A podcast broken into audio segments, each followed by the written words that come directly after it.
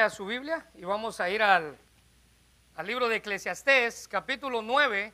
Y hoy llegamos al capítulo 9, el mensaje número 13. Así que si es tan amable, vamos a ir a Eclesiastés, capítulo 9, y vamos a leer los versículos del 1 al 10. Hoy el tema para esta mañana es lo mejor de vivir antes de morir. Lo mejor de vivir antes de morir. Eclesiastés capítulo 9, versículos del 1 al 10.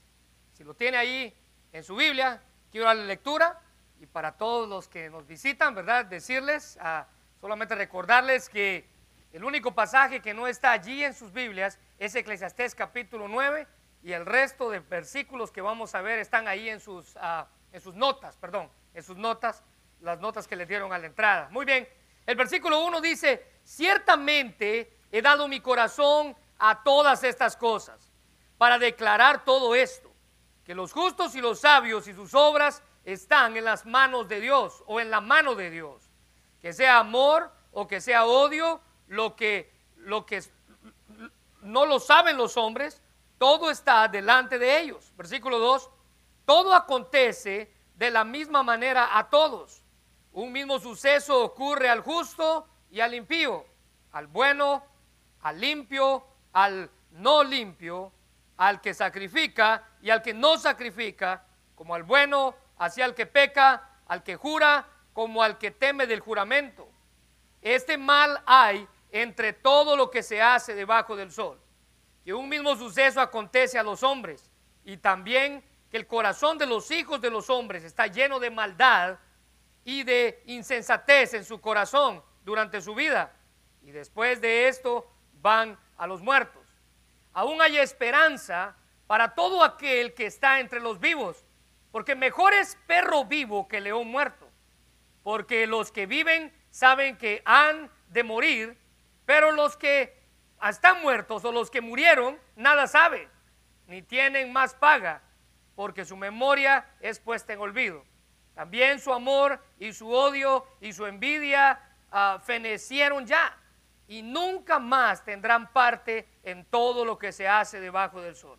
Anda y come tu pan con gusto y bebe tu vino con alegre corazón, porque tus obras ya son agradables a Dios. En todo el tiempo sean blancos tus vestidos y nunca falte ungüento en tu cabeza. Goza de la vida con la mujer que amas. Todos los días de la vida de tu vanidad que te han sido dados debajo del sol, todos los días de tu vanidad porque esta es tu parte en la vida y en tu trabajo con lo que te afanas debajo del sol. Todo lo que viniera a la mano para hacer, hazlo según tus fuerzas, porque en el Seol o en el lugar de los muertos, que es la traducción en el, español, a donde vas no hay obra, ni trabajo, ni ciencia, ni sabiduría. Bueno, aunque el título del mensaje es un poco pesimista. Recuerde que al inicio de esta serie dijimos que Salomón escribe en un tono melancólico, un poco pesimista. Es como, como que él se está quejando de la vida que tuvo, pero después como que da gracias de la vida que tuvo y como después como que nos alienta a disfrutar la vida que tenemos. Bueno, un poco pesimista el tono del mensaje, al igual que el tono del libro, pero esta sección en realidad no es pesimista, porque tiene como objetivo animarnos a disfrutar, en lugar de quejarnos y lamentar de las cosas que pudimos alcanzar en la vida. Él nos anima a disfrutar lo que logramos, a disfrutar lo que tenemos. Vivimos en un mundo donde es fácil quejarnos por todo y de todo. Las tiendas en nuestra sociedad tienen departamentos que se llaman departamentos de quejas donde usted va y se queja, ya sea por el mal servicio o por lo que usted andaba buscando y no encontró en ella. Bueno, muchos han hecho de su estilo de vida esta clase de filosofía, el quejarse por todo, una vida quejumbrosa. Pero lo que debemos hacer, hermanos, según el, el proverbista aquí, según el predicador, el rey Salomón, es disfrutar lo mejor de la vida, porque escuche bien, dice él, pronto usted va a morir. Mire, dice él, no se preocupe por quejarse tanto, preocúpese por disfrutar, porque pronto usted va a morir. Usted, pronto usted va a partir. Nuestro tiempo en la tierra, dice él, es limitado. Si yo le preguntara a usted cuántos años le gustaría vivir, ¿cuántos usted me respondería? ¿70? ¿80? ¿90? ¿100? Bueno, la Biblia dice en Salmo 90, 10, los días de nuestra edad son 70 años y en los más robustos, dice, son 80. Con todo su fuerza es molestia y trabajo, porque pronto pasan. Y vea cómo termina el salmista. Y volamos. No importa si sea 70 o 80, si usted sea robusto o no robusto, todos un día vamos a partir. ¿Se recuerda que le he mencionado a lo largo de esta serie un libro del doctor ah, Charles Swindoll titulado El diario de un viajero desesperado? Él tiene un capítulo que en inglés el capítulo, el tema, el título del capítulo rima. El, título del capítulo en, inglés es Have a Blast While You Last. Que literalmente traducido al español es diviértete mientras dure o mientras puedas. Eso es lo que tiene que ver.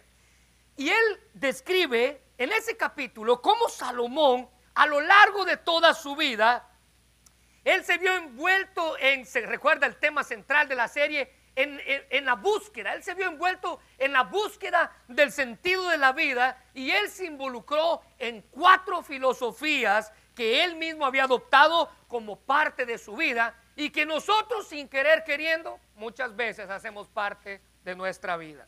En primer lugar, la primera filosofía que se menciona que Salomón estuvo envuelto en ella es el materialismo. Esta, el materialismo es la tendencia a dar importancia primordial a los intereses materiales. ¿Sabe qué es lo que dice el materialismo?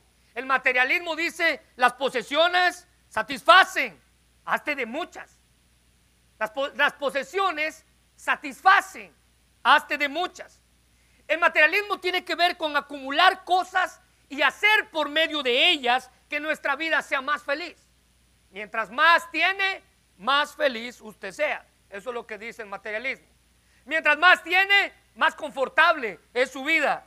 De alguna manera, mientras más tiene, dice el materialismo, más contento usted va a ser.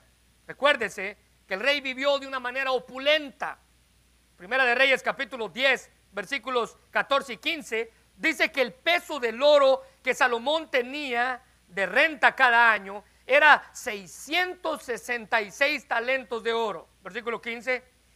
Sin lo de los mercaderes y lo, de la contratación de las especias y de todo lo que los reyes de Arabia y los principales de la tierra. Él dice la Biblia que tenía más que toda esta gente.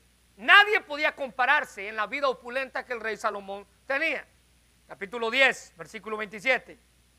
Y el rey hizo, y hasta aquí llegó la opulencia del rey en aquella ocasión, y el rey hizo que en Jerusalén la plata fuera tan abundante como las piedras. La plata era tan común como las piedras, hemos dicho ya. Además, la valiosa madera de cedro, que en aquel tiempo y aún en nuestros días, un mueble hecho de cedro es un mueble, un mueble que vale mucho. En aquel tiempo, al igual que en nuestros días, el cedro era tan común como la higuera del sícomo, del que crece en las colinas de Judá. Así era de opulento el rey, así era de opulento el reino. Pero note la afirmación que el mismo rey hizo en el capítulo 5, versículo 10 de Eclesiastés, que lo vimos hace un par de semanas atrás. El que ama el dinero no se saciará de dinero, y el que ama el mucho tener no sacará fruto. También esto es vanidad. O como lo presenta la nueva traducción viviente, los que aman el dinero nunca tendrán suficiente. Qué absurdo, dice la nueva traducción viviente, es pensar que las riquezas traen la verdadera felicidad. No es que mientras más se tiene, más feliz es. No, el asunto aquí, dice Salomón, es que mientras más se tiene, más se quiere. Ya que la filosofía de muchos es vivir así. Como por ejemplo, un hombre llamado Malcolm Forbes, quien era el editor y el hijo del fundador de la revista Forbes o la Forbes Magazine, él acuñó la frase en inglés que literalmente traducida al español significa quien muere con más juguetes gana. Ahora mire, en nuestra cultura tal vez esa frase no es tan popular y probablemente usted no lo ha escuchado, pero en la época de los ochentas no había carro de lujo en este país que no tuviera un sticker que dijera quien muere con más juguetes, ese es el que gana.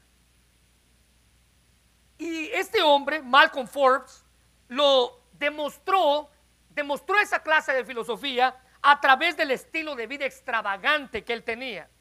Él gastaba miles y miles de dólares en fiestas, en viajes, en colecciones de casas, en yates, en aviones, en artes, en motocicletas. Y pareciera que es una comparación como al Salomón de nuestros tiempos. Porque Salomón experimentó todo eso y llegó a la misma conclusión. ¿Cuál fue esa? Vanidad de vanidades, todo es vanidad. Ahora vea la segunda filosofía en la cual Salomón se vio envuelto. La segunda filosofía es el epicureísmo. El epicureísmo. Y esta filosofía nos enseña que lo más importante en la vida es la búsqueda del placer. Lo vimos en nuestro tercer o segundo mensaje. Evitar el dolor a toda, a toda costa. No importa el dolor, no necesitamos el dolor, lo vamos a evitar, pero lo que buscamos es el placer. El epicuroísmo dice, la vida es una pelota, diviértete. Y recuerde que Salomón fue el rey que tenía todo lo que pudiera desear, fama, fortuna y un harem de mil mujeres. Primera de Reyes 4, 34 dice que para oír la sabiduría del rey venían de todos los pueblos y de todos los reyes de la tierra a donde había llegado la fama de su sabiduría.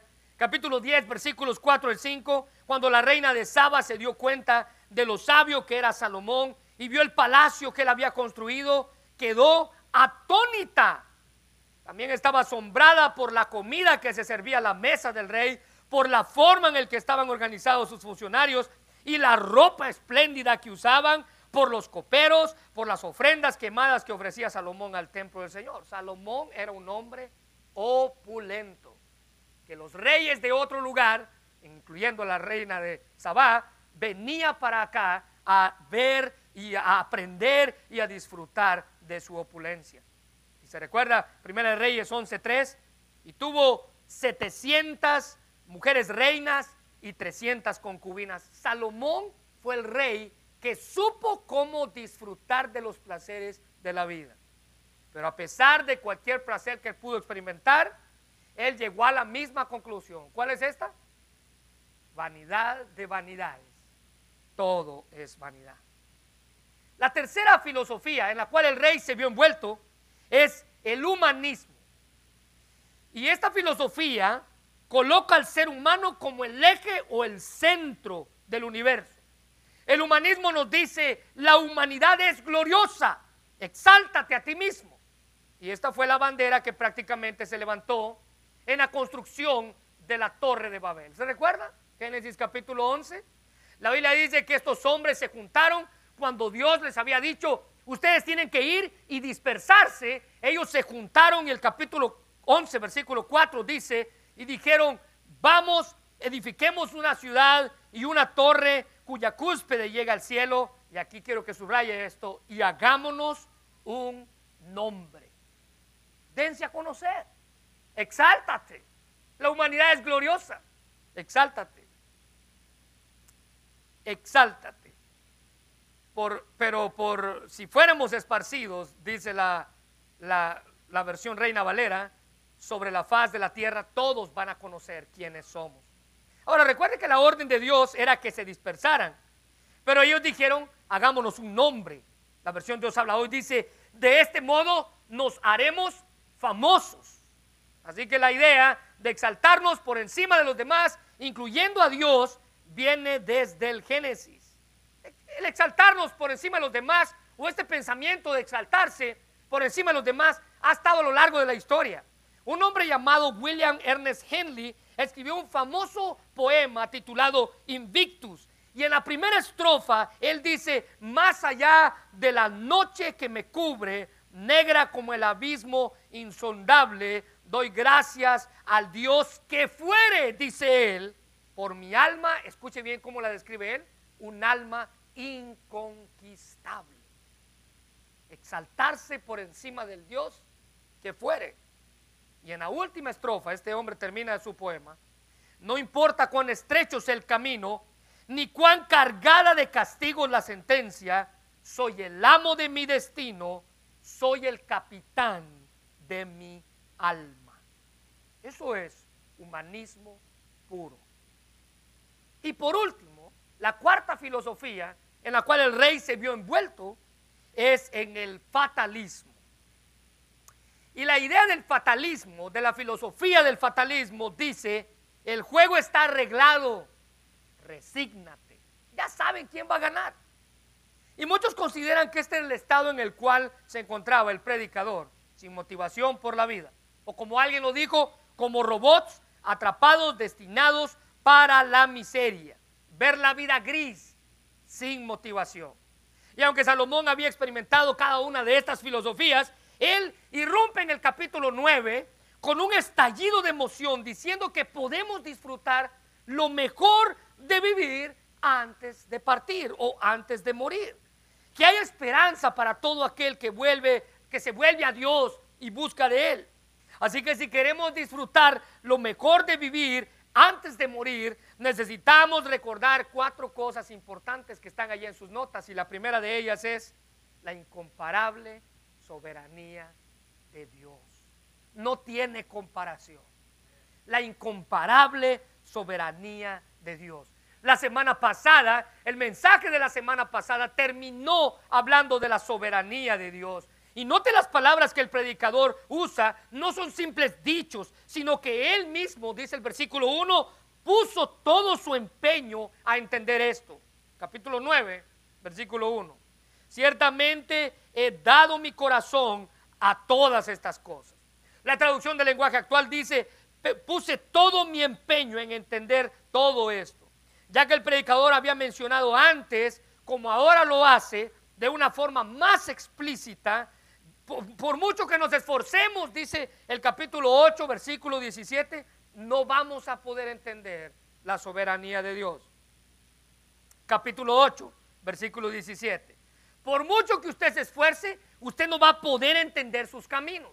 Usted no va a poder entender, humanamente hablando, lo que Él quiere decirle. O como dice la nueva traducción viviente, me di cuenta que nadie puede descubrir todo lo que Dios está haciendo debajo del sol. Aunque no podemos comprender los caminos de Dios, lo mejor que podemos hacer es someternos a su voluntad, a su soberana voluntad para nuestras vidas. Él siempre dispone lo mejor para nosotros, podemos confiar en Dios quien cuida de nosotros. El futuro no es conocido, decía una traducción para los simples mortales. Todo está en las manos de Dios, quien es soberano. Incluso en sus manos están versículo 1, las obras de los justos y las obras de los malos. El doctor MacArthur dice que no habrá injusticias en el juicio final de los justos o de los malvados, porque Dios recuerda a unos y a otros con todo detalle. ¿Usted piensa que la gente mala se ha salido con la suya cuando está aquí? No, no se preocupe. Delante de Dios, el justo va a ser, el juicio va a ser justo. Proverbios capítulo 3, versículos 5 y 6 dice que usted y yo simplemente debemos confiar en Él. Fíate de Jehová con todo tu corazón y no te apoyes en tu propia prudencia. Reconócelo en todos tus caminos y Él enderezará tus veredas. Así que cuando hablamos de la soberanía incomparable de Dios, lo mejor que usted y yo podemos hacer es confiar en ella. Y aquí nos dice, fíate, en el hebreo literalmente tiene la connotación de apresúrate a refugiarte en la soberanía de Dios, a confiar en ella. Para disfrutar de la vida necesitamos depositar toda nuestra confianza en el Dios creador del universo. Pero mire lo que dice el versículo 5, no te apoyes en tu propia prudencia. Y apoyarse tiene la idea a dejar caer todo su peso sobre algo, a descansar sobre algo, a confiar en algo. Y aquí nos manda a confiar en Dios y a no descansar en nuestra propia inteligencia. Cuando tenemos alguna decisión importante que tomar, a veces nos sentimos que no podemos confiar en nadie, ni siquiera en Dios. Pero al leer este pasaje, necesitamos entender que Él sabe qué es lo mejor para nosotros. Incluso, escuche bien esto, Él juzga mejor que nosotros. Debemos confiar en Él completamente. Y para recibir la dirección de Dios, dice Salomón, debemos colocarlo a Él en primer lugar en nuestras vidas. Esto significa entregarle cada esfera de mi vida. Debemos analizar cada valor, cada prioridad que tenemos, que es lo importante para mí. En qué momento, en qué circunstancia yo reconozco a Dios como el centro de mi vida. Cuando Él me da un consejo, yo lo tomo o lo desecho. Todo eso tiene que ver con la soberanía de Dios en nuestras vidas. Porque las cosas que suceden en nuestra vida no son suerte, ni mucho menos parte de un destino incierto en el cual usted y yo nos encontramos.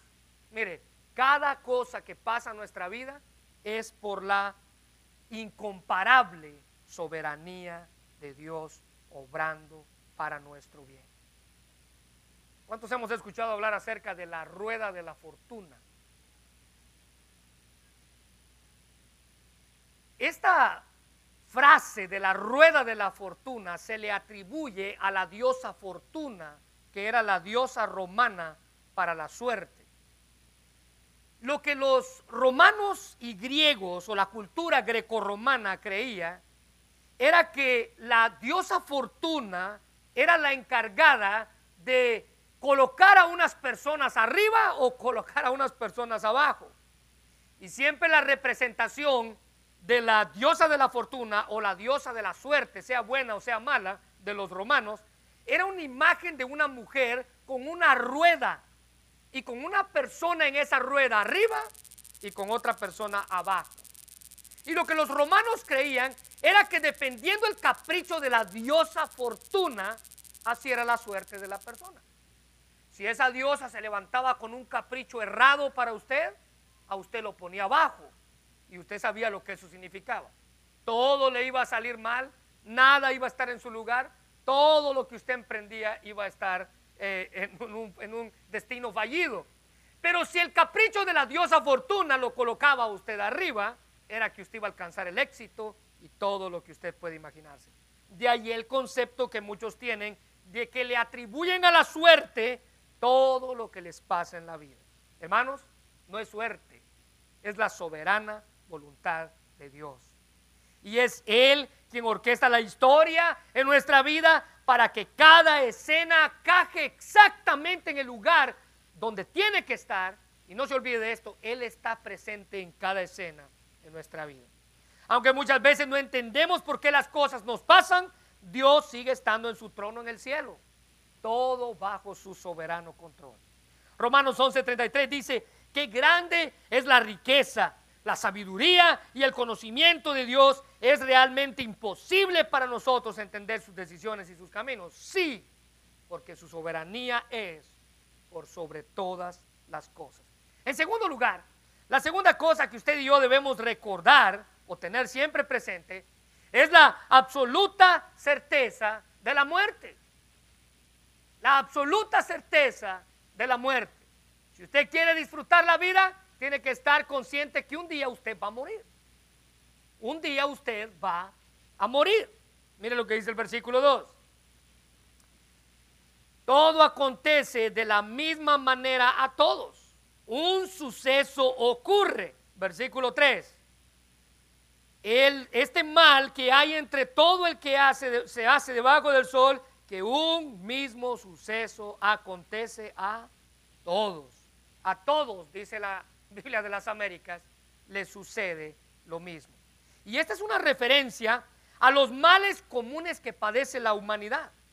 Así como Dios hace salir el sol para todos, así las tormentas y las tempestades están para todos, así las pestes o las enfermedades están para todos y todos sufren las mismas calamidades.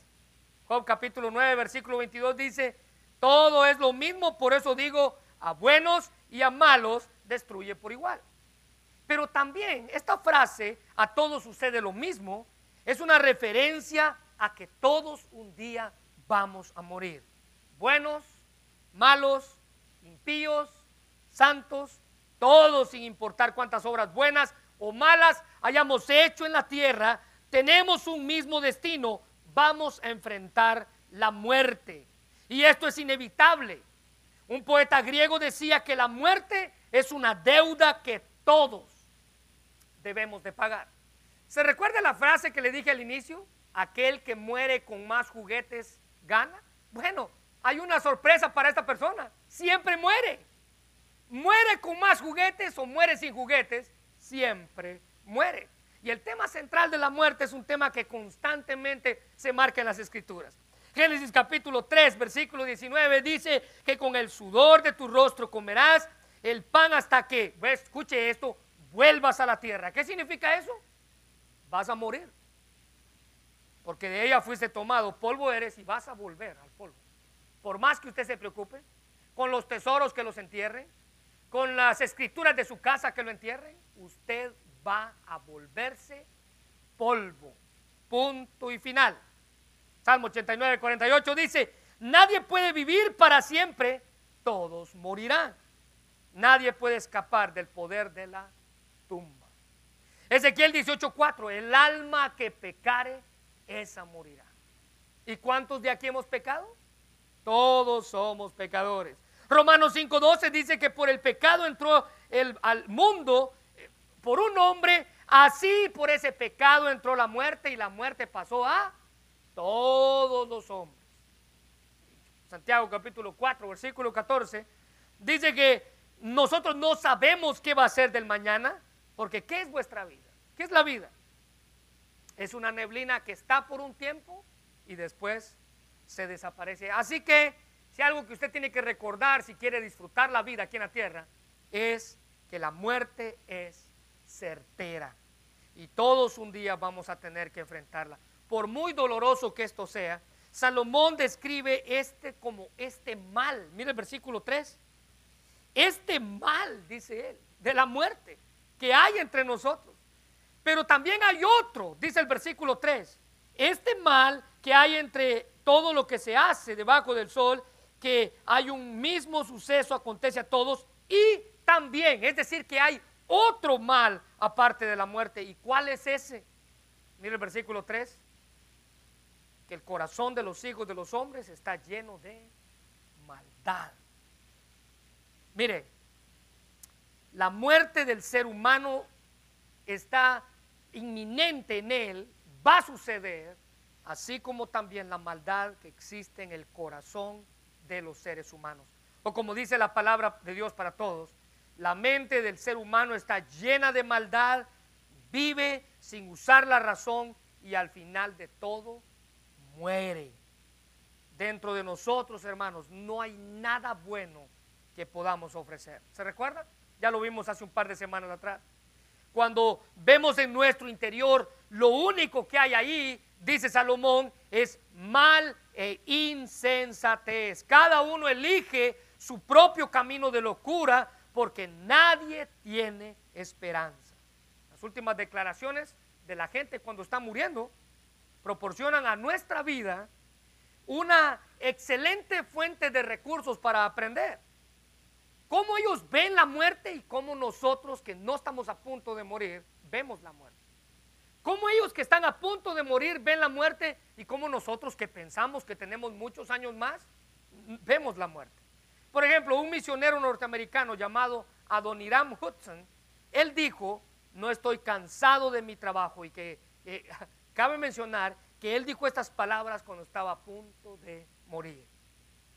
Adoniram Hudson dijo, no estoy cansado de mi trabajo, ni tampoco del mundo, pero cuando Cristo me llame al hogar celestial, iré con alegría del así dice como la alegría del muchacho cuando sale de la escuela. La misma alegría, dice él, voy a tener yo cuando mi Dios me diga, es hora de que te vengas para acá. Es la bendición. ¿Sabe cuál es la bendición? La tercera cosa que tenemos que recordar que podemos tener esperanza.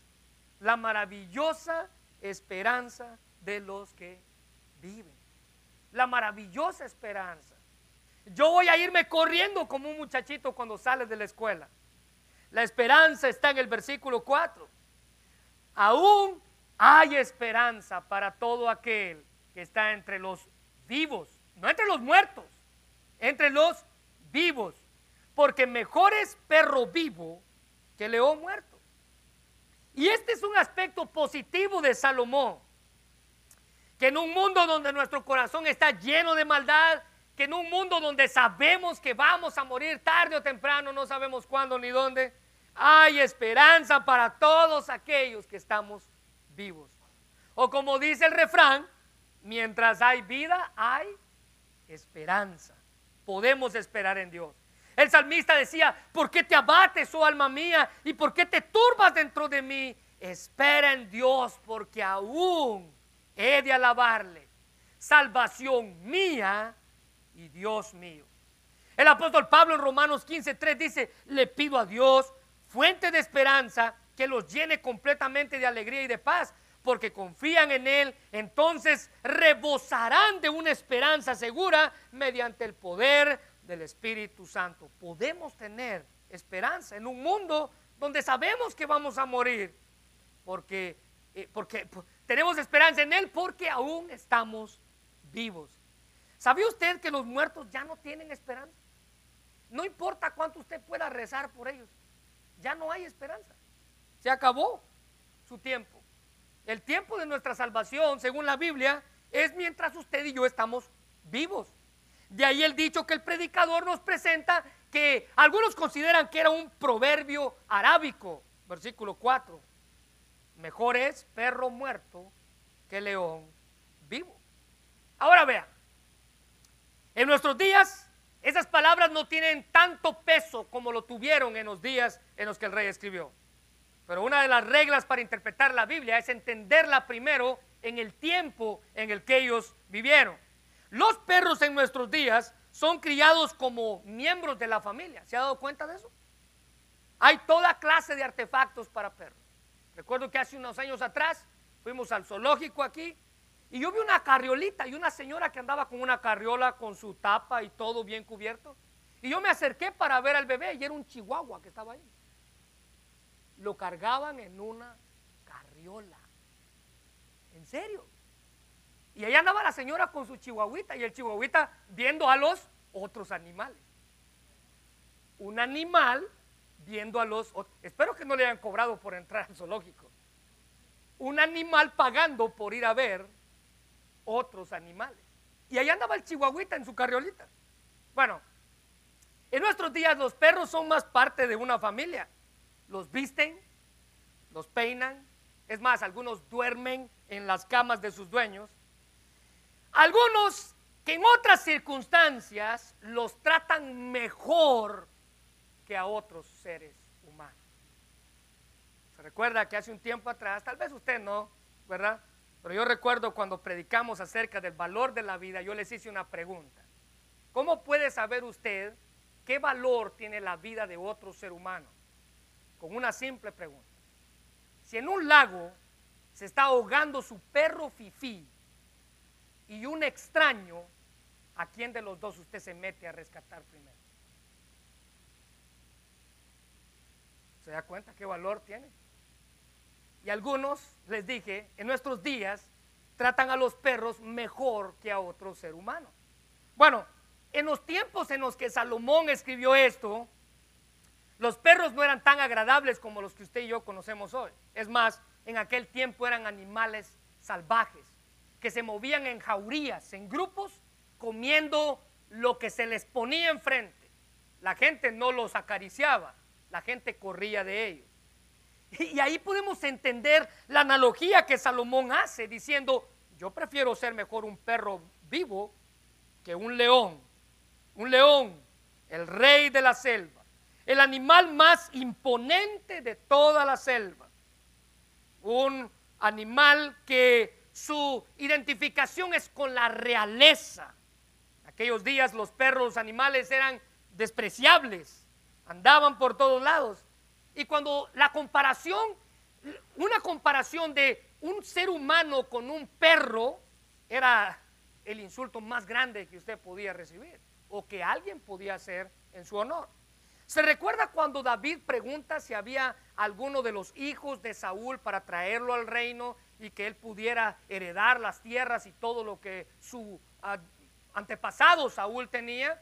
Dice que un criado mencionó el nombre de una persona, Mefiboset, un hombre que estaba enfermo de sus piernas y que vivía en un lugar despreciable llamado Lodebar, el lugar de los huesos. Bueno, cuando Mefiboset se presenta ante David y la misericordia que David estaba mostrando ante Mefiboset, Mefiboset le dijo estas palabras a David, e inclinándose, según de Samuel 9:8, e inclinándose dijo Mefiboset, ¿quién es tu siervo refiriéndose a él para que mires a un perro muerto como yo? El peor de los insultos la peor comparación. Pero por el contrario, dice Salomón, está el león, les dije, el más fuerte, el más poderoso, el más imponente, el rey de la selva. Pero ¿de qué sirve rey fuerte y poderoso si se está muerto? El rey dice, y de ahí la comparación, ser un perro vivo es mejor que ser un león de la selva muerto. ¿Por qué? Porque hay esperanza. Cuando se está vivo hay esperanza. No se preocupe, hermano, no todo el tiempo va a pasar mal. No todo el tiempo va a sufrir a lo mejor como lo está haciendo ahorita. No todo el tiempo pasamos la misma circunstancia. Hay esperanza. Y el estar vivo es lo que hace preferir ser un perro que un león. Ahora, ¿qué es lo que, qué es lo que hace mejor? Dice el versículo 5. Porque los que viven saben que han de morir pero los muertos nada saben, ni, ni tienen más paga, porque su memoria es puesta en olvido. Vaya diferencia, ¿no? O sea, la esperanza es que usted sabe que va a morir. Si usted está vivo, la esperanza es que usted sabe que va a morir. Es mejor ser un perro vivo, pero el perro sabe que va a morir. Y cuando él muera, dice la Biblia, todos los días va a ser olvidado. Esta forma negativa de ver la muerte, pero por el contrario, usted y yo como hijos de Dios podemos ver la muerte de una manera positiva. La Biblia nos enseña a nosotros que debemos ver la muerte de una manera positiva. El apóstol Pablo dijo en 2 de Corintios 5, 6 al 8, así que siempre vivos en plena confianza, aunque sabemos que nuestra que mientras vivamos en este cuerpo no estamos en el hogar celestial con el Señor, pues vivimos por lo que creemos y no por lo que vemos, si estamos plenamente confiados y preferiríamos estar fuera del cuerpo terrenal, es decir, muertos, porque entonces estaríamos en el lugar celestial con el Señor. ¿Se da cuenta qué diferencia de ver la muerte? Para aquellos que creemos en Cristo, la muerte simplemente es un preludio, la antesala de una vida eterna con Dios. Nuestra vida va a continuar después de, que nuestro espíritu deje nuestro cuerpo. Así que lo mejor que podemos hacer es dejar que esa esperanza nos dé confianza y nos inspire a cumplir el servicio fiel para el cual Dios nos ha llamado. Ya que al morir, dice el versículo 6, todas las cosas se van a quedar atrás. Versículo 6. También su amor su odio, su envidia, fenecieron ya. Y nunca más tendrá parte en todo lo que se hace debajo del sol. Ya todo se quedó atrás. Ya todo se acabó. La traducción del lenguaje actual dice, con la muerte se acaban los amores, sus odios, sus pasiones, su participación en todo lo que se hace en esta vida, o como lo dijo Matthew Henry, una persona viva es alguien. Una persona muerta es menos que nadie. No es ni siquiera un recuerdo. Ya su tiempo aquí en la tierra se acabó. Al igual que su oportunidad de arreglar sus cuentas con Dios. El tiempo de prepararnos para la eternidad es ahora. Y mientras hay vida, hay esperanza. Amós 4:12 dice, prepárate para el encuentro con tu Dios. Prepárate para el encuentro con tu Dios. Y Hebreos 13:15 dice, si oyereis hoy su voz, no endurezcas tu corazón. Prepárate para el encuentro con tu Dios. Y la última cosa que necesitamos recordar para disfrutar lo mejor de vivir antes de morir es la apreciación positiva de la vida. Ahora, no todo es negativo en el mensaje, les dije. Salomón ve la vida desde otro punto de vista, ya que él nos había animado a disfrutar de lo que, nos, de, lo que Dios nos da. La semana pasada recordamos eso. Quiero que vaya conmigo, por favor, al capítulo 2, versículo 24. No hay cosa mejor para el hombre, sino que coma y beba y que su alma se alegre en todo su trabajo. También hemos visto que esto es de la mano de Dios. Versículo 26. Porque el hombre que le agrada, Dios le da sabiduría, ciencia y gozo. Mas el pecador da el trabajo de recoger y amontonar para darlo al que agrada a Dios. También esto es vanidad y aflicción de espíritu. Capítulo 3, versículo 12. Yo he conocido que no hay para ellos cosa mejor que alegrarse y hacer bien en su vida. Capítulo 5, versículo 18. He aquí pues el bien que yo he visto, que lo bueno es comer, beber y gozar uno del bien de todo su trabajo con que se fatiga debajo del sol todos los días de su vida que Dios le ha dado, porque esa es su parte. Y capítulo 8, versículo 15, que veíamos la semana pasada, por tanto alabé yo la alegría que no tiene el hombre bien debajo del sol, sino que coma, beba y se alegre y que esto quede en su trabajo los días de su vida que Dios le conceda debajo del sol. Bueno, versículo 7 aquí. Anda, come tu pan con gozo, bebe tu vino con alegre corazón, porque tus obras ya son agradables a Dios. Pero esta es una forma diferente de ver la vida, les dije. No es una forma materialista de disfrutar lo que uno tiene, como lo hizo el rico insensato en la historia de Jesús.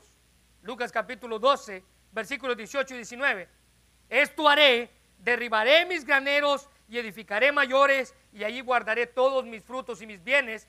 Y diré a mi alma, alma, muchos bienes tienes guardados para muchos años, repósate, come, bebe, regocíjate. No, no, no, esa es una forma materialista de disfrutar.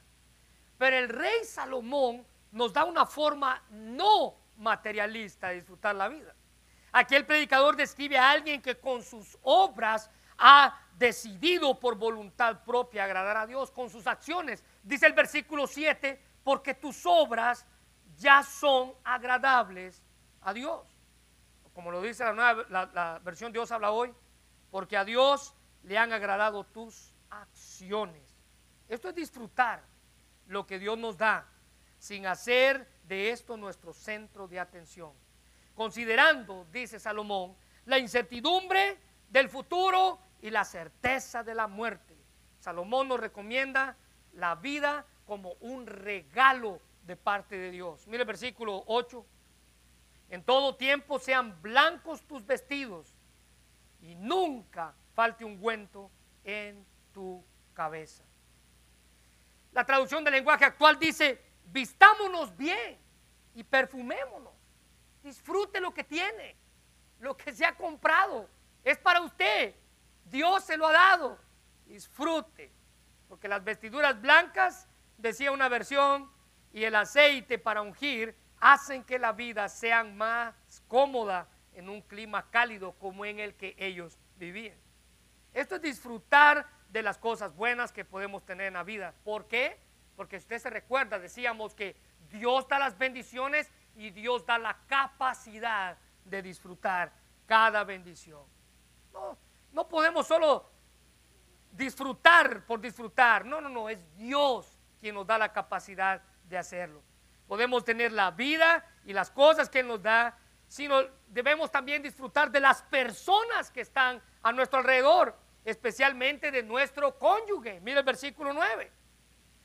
Goza de la vida con la mujer que amas todos los días de la vida, de tu vanidad, que te son dados debajo del sol todos los días de tu humanidad, porque esta es tu parte en la vida y en tu trabajo con que te afanas debajo del sol. Literalmente, la nueva traducción viviente dice, vive feliz junto a la mujer que amas. Literalmente es disfrutar de nuestro cónyuge, sea usted hermana de su esposo. Esto no es otra cosa más que disfrutar de una buena relación matrimonial. En Proverbios capítulo 5, el mismo Salomón nos exhorta a beber el agua de tu propia cisterna y los raudales de tu propio pozo. Se derramarán tus fuentes por las calles y tus corrientes de agua bajo por las plazas. Sean para ti solo y no para los extraños contigo. Sea bendito tu manantial y alégrate con la mujer de tu juventud. Como sierva amada y graciosa gacela, sus caricias te satisfagan en todo tiempo y en su amor. Recréate siempre. Bebe el agua de tu propia cisterna. Es una ilustración para la fidelidad dentro del matrimonio. Significa literalmente disfrutar de su cónyuge, del cónyuge que Dios le ha provisto.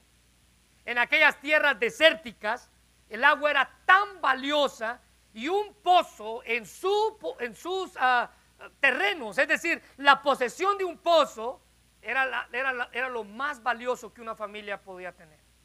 En la época del Antiguo Testamento se consideraba un crimen robar el agua de un pozo ajeno, así como era un crimen también tener relaciones sexuales con la mujer de otro hombre. Un crimen terriblemente castigado. Pero hablando de disfrutar la vida, el predicador los anima a dejar de nuestro estado de ociosidad y de pereza, de nuestra comodidad y aprovechar todas las oportunidades que la vida nos da. Por último, versículo 10. Todo lo que viniera a la mano para hacer, hazlo según tus fuerzas. El versículo 10 dice, cada oportunidad que viene a usted, hágalo, sirva, busque hacer algo. Note la expresión todo, todo una ocasión nuestra pereza nos puede llevar incluso a caer en un estado de ociosidad, de no querer hacer nada. En ocasiones es esa pereza y ese conformismo que nos detienen de hacer todo lo que Dios nos da. En lo personal, hermanos, hay tantas cosas que quiero hacer y no sé si la vida me va a alcanzar para hacerlas. Hay tantos proyectos que tenemos en mente que quisiéramos tener tiempo para realizarlos, pero cada cosa que emprendamos debemos hacerla lo mejor posible. La nueva traducción viviente dice, todo lo que hagas, hazlo bien. Pues cuando vayas a la tumba, no habrá trabajo, ni proyectos, ni conocimiento, ni sabiduría. Así que dejemos de un lado nuestro conformismo y dediquemos nuestra vida a Dios que nos da la capacidad de disfrutar lo que tenemos. Spurgeon decía, ningún hombre ha servido a Dios haciendo las cosas mañana. ¿Alguna vez le ha pasado? No, es que lo voy a hacer mañana. Es que voy a visitar a esta persona mañana. Ningún hombre, dice Spurgeon, ha llegado o ha servido a Dios haciendo las cosas mañana. Y él continúa. El hombre no fue creado para estar ocioso. Estado de ociosidad es ese estado de pereza que muchas veces viene en nuestra vida donde usted no quiere hacer nada más que estar sentado en su sillón. ¿Le ha pasado a usted? ¿Le ha pasado a usted? Bueno, él dice, ningún hombre fue creado para estar de ocioso. No fue elegido para estar de ocioso. No fue redimido o rescatado o salvado para estar de ocioso. No fue vivificado para estar de ocioso. Y no está santificado por la gracia de Dios para estar de ocioso. Todo lo que viniera a la mano para hacer ¿Es usted esa clase de personas? ¿O es de aquellos que piensan que el mejor momento para servir a Dios es mañana? Necesitamos decidir qué es lo que vamos a hacer antes de morir. Porque disfrutar lo, disfrutar lo mejor de vivir antes de morir, o podemos lamentar y desperdiciar todo lo que Dios nos ha dado antes de morir. Recuérdese que después de morir se acabó su oportunidad, se acabó su chance. Todo esto nos lleva al mismo lugar. A disfrutar lo mejor de mi vida, yo tengo que poner a Dios como el centro de ella. Y para estar preparado cuando yo muera, yo tengo que ponerme a cuentas con Él. Fue Agustín de Hipona quien dijo, tú, refiriéndose a Dios, nos has hecho para ti mismo. Y el corazón del hombre permanecerá inquieto hasta que descanse en ti. Y esa es una verdad que usted y yo podemos hacer nuestra. Quiero terminar con estas palabras. Dios nos hizo para sí mismo. Y el corazón, su corazón y mi corazón, no va a encontrar descanso hasta que descanse en él. El corazón humano ha sido creado de la misma manera usted podría colocar todo el mundo dentro de usted mismo. Usted puede colocar todo lo que usted quiere dentro de su vida y nunca sentirse lleno. Porque ese vacío que hay en nuestra vida es Dios quien lo llena cuando descansamos. Usted puede disfrutar de su vida. No piense que, no, no, no, usted puede disfrutar de su vida. Disfrute lo mejor de vivir antes. Ese es nuestro ánimo. Eso es lo que Dios quiere que usted y yo pongamos en práctica. Señor, te damos gracias por tu palabra y gracias por lo bueno que eres. Gracias por la bendición de estar aquí. Gracias por el hecho de buscar de ti, Señor. Gracias por darnos la oportunidad de amarte.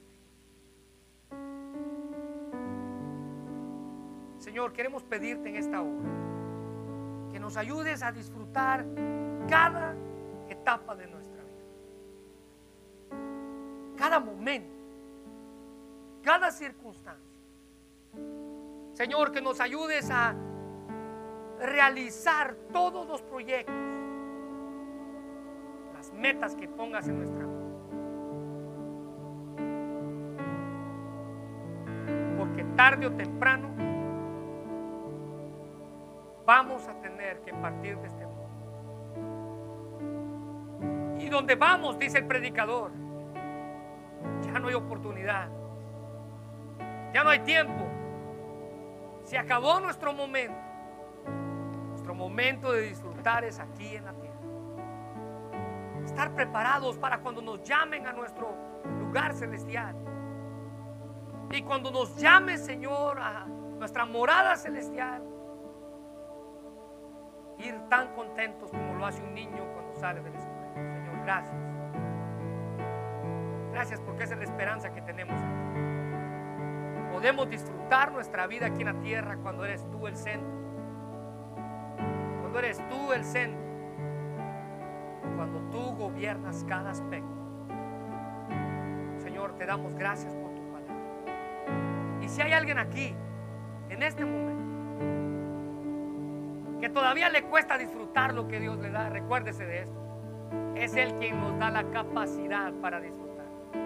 Pero es Él también que nos enseña y nos muestra que a pesar de las cosas que podamos enfrentar en la vida, podemos disfrutar. Podemos disfrutar de lo que Él es y hace por nosotros y para nosotros. Señor, por eso te damos gracias.